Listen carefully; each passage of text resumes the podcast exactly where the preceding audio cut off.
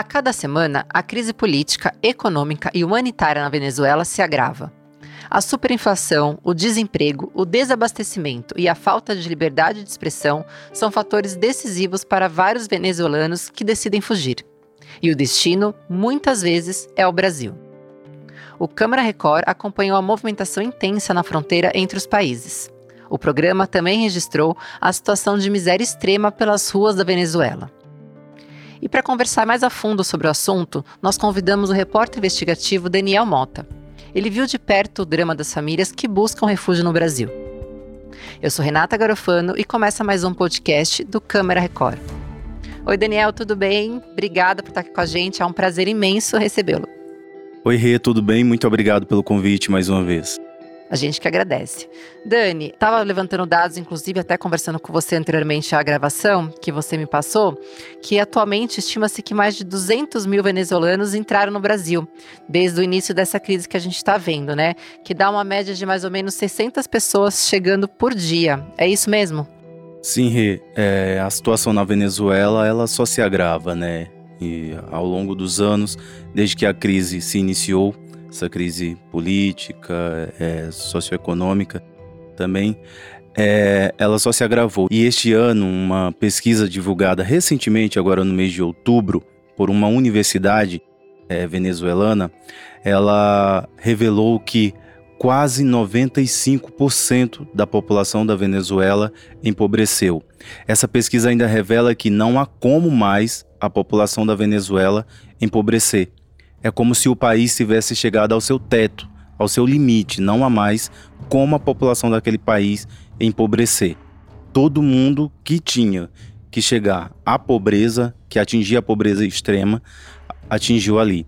É, essa margem que tem de 5,6, é, 5,3%, é, que não está entre os pobres, é, segundo a pesquisa, são os assalariados. É uma situação que, que, segundo os estudiosos, segundo os pesquisadores dessa pesquisa, e segundo a ONU também, que validou essa pesquisa, não há mais como empobrecer. E ainda segundo essas pesquisas, até o final deste ano, a Venezuela deve assumir a posição do país mais pobre das Américas. Atualmente é o Haiti.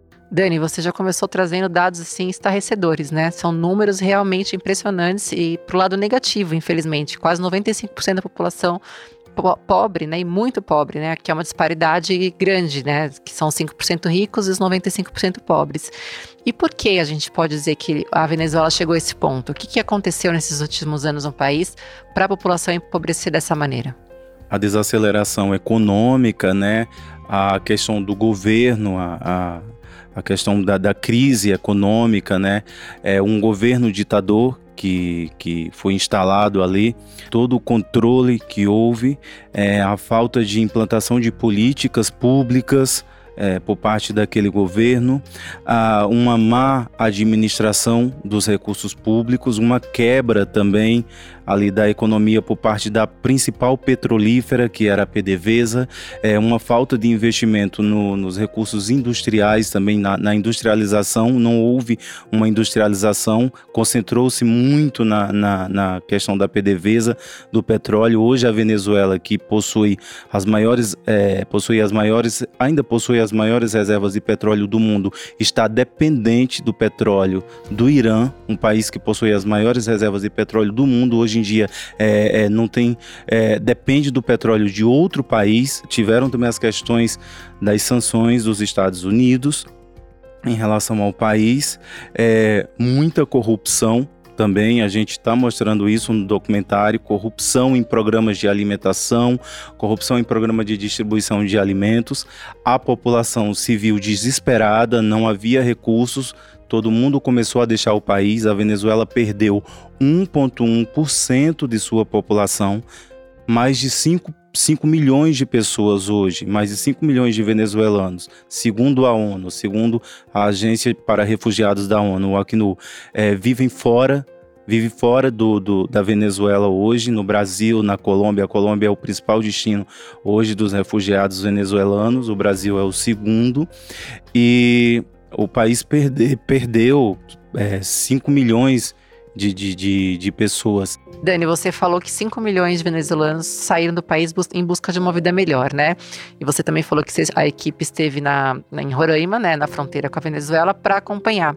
E eu queria que você relatasse isso. Como é que tá a fronteira ali? Quando, é, você falou que muitos estão entrando é, é, diariamente no país. Conta pra gente o que, que você presenciou.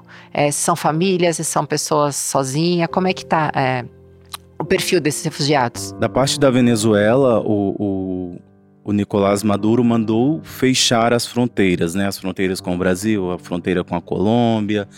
E então a fronteira está fechada na parte da Venezuela. A parte do Brasil está aberta. É, os serviços estão abertos.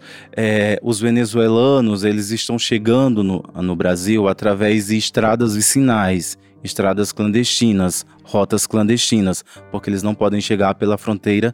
A fronteira da Venezuela com o Brasil é o que, é o que chamamos de fronteira seca, não, não é através de rio, de, de, de mar. É fronteira seca mesmo, estrada, rodovia. Então a estrada legal está fechada por parte do, de ordem do, do, do Nicolás Maduro presidente da Venezuela. Então, os venezuelanos estão chegando através dessas estradas vicinais, burlando a, a estrada legal e entrando por, por vias vicinais. E a situação é muito deprimente, é muito triste, porque eles vêm em grupos, eles vêm em grupos de 10, de 20 pessoas, eles trazem ali o mínimo que eles, o, que eles podem trazer da Venezuela, eles vêm caminhando há 5, 10 dias, eles vêm de carona com crianças, são famílias inteiras, muitos que deixaram seus parentes lá, é, vem, às vezes vem o marido sozinho, deixou as esposas com os filhos, às vezes vem a família inteira ou amigos, é, e eles chegam do lado brasileiro, a gente presenciou isso, é, famintos, doentes, assim, com todas as enfermidades que você imaginar. É, e, e, e é, assim, é emocionante ver a maneira como eles chegam é, caminhando por, pelas estradas, é, muitas vezes descalços, é, é sujos, é, pela situação como eles estão vindo, fugindo, eles estão fugindo de, da fome, eles estão fugindo da violência, eles estão fugindo de, de, um, de uma gama de coisas, assim, de, de, de violações de direitos humanos é, da sua terra, é, é, da sua terra natal, assim, que em busca de, de, Eles estão desesperados. Não é só em busca de, de. Eles estão buscando uma acolhida em um outro país, em outra terra que eles não têm mais na sua. Eles estão em busca de dignidade. E quando eles chegam do lado brasileiros, eles se jogam praticamente. Eles se jogam de joelhos, assim é como se tivessem encontrado o que, o que buscam. O governo federal montou uma estrutura do programa do é, Acolhida, é, que é organizado por todas pela Casa Civil e que envolve todas as secretarias do governo federal e todo mundo que chega é, vão passando ali por um processo de, de, de acolhida. Isso a gente mostra no documentário. É, são filas assim quilométricas e pessoas pelas ruas e para todo lado você não vê brasileiros. Eu costumo dizer que em Pacaraima você não vê brasileiro. É uma cidade de venezuelanos. Eu ia te perguntar isso, como é que era o processo de entrada, né? Se tinha o, o governo consegue é, ter, saber todo mundo que está entrando, consegue dar esse apoio, né? E você já está relatando isso. Quando eles chegam, primeiramente eles passam por uma triagem, é, eles eles a família toda, todo mundo vão para uma fila, é, eles são acolhidos, eles é, nem todo mundo consegue passar por todo esse processo, porque é muita gente, então são semanas e semanas para conseguir atender toda essa demanda. Então, então eles, vão, eles vão ficando pelas ruas até conseguir é, passar por todo esse processo. Então, quando essas pessoas são atendidas, elas, elas passam por todo um serviço de triagem. Todo um cadastro é feito, depois elas recebem senhas, elas são vacinadas porque elas chegam no Brasil sem nenhuma vacinação sem febre, vacinação de febre amarela, porque na Venezuela houve um sucateamento muito grande dos serviços públicos de saúde. Então essas pessoas chegam aqui sem, sem vacinação nenhuma. Doenças que haviam sido erradicadas voltaram na Venezuela, como o sarampo, é, como a febre amarela. Então, essas pessoas, elas tomam todas essas vacinas, elas tomam quatro vacinas de uma vez só. E elas tomam vacina contra a Covid e depois elas recebem um atendimento para dormir, um acolhimento para o, para o o alojamento. E depois de tudo isso é, elas são encaminhadas para Boa Vista, onde há um total de 12 abrigos. E depois há todo um processo de é, interiorização do serviço. E Dani, é, você estando lá fazendo a reportagem, você com certeza conversou com muitas pessoas, muitos refugiados. Você pode contar pra gente assim, algum relato que tenha te emocionado mais, que tenha te tocado mais? Ah, tem, temos o relato da Gênesis, que é uma personagem que, que me impactou bastante, porque a gente acompanhou o grupo dela chegando no Brasil e eles estavam, assim, muito. É, eles estavam famintos quando eles chegaram no lado do Brasil era um grupo de 10 pessoas, seis adultos e quatro crianças. E ela estava vindo com, com o filho dela, um, um bebê de, de, de um ano, e o esposo dela. E ela estava cinco dias caminhando e vindo de carona e ela estava muito triste porque era a primeira noite que ela dormia na rua na vida dela. Ela falou que no, no país dela nunca tinha precisado dormir na rua e ela veio, chegou no Brasil, primeiro dia, nunca tinha passado fome também, passou fome nas, é, vindo da Venezuela até aqui e ela estava muito preocupada com o filho, o bebê que ia ter que dormir na rua porque ela chegou no Brasil e não conseguiu uma ficha para conseguir para uma vaga e ela não conseguiu uma vaga no abrigo e ela teve que dormir na rua com o bebê dela. E no dia seguinte ela teve que dar banho na criança no esgoto, num, num riozinho de esgoto.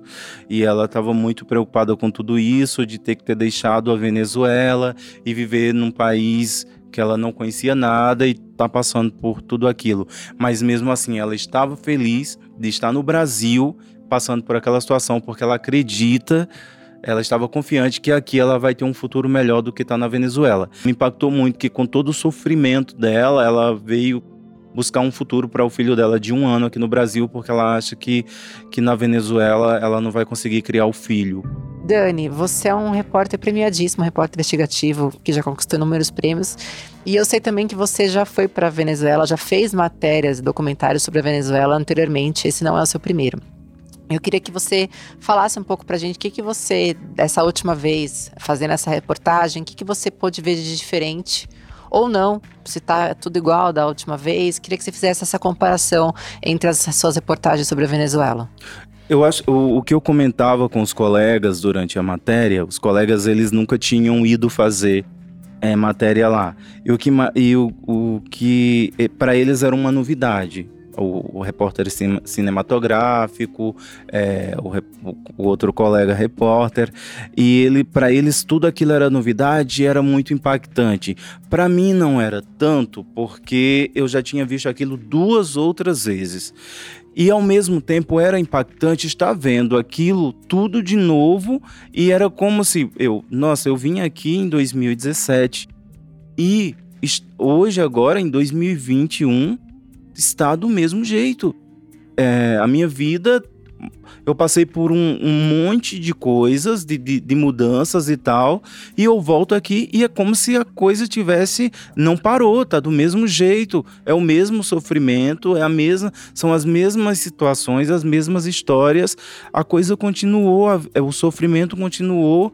Então, assim, eu achei muito forte, assim, impactante. Jo geralmente nós jornalistas a gente quer é, dizer que ah, com tantos anos a gente voltou para contar que a história melhorou, pelo menos, né?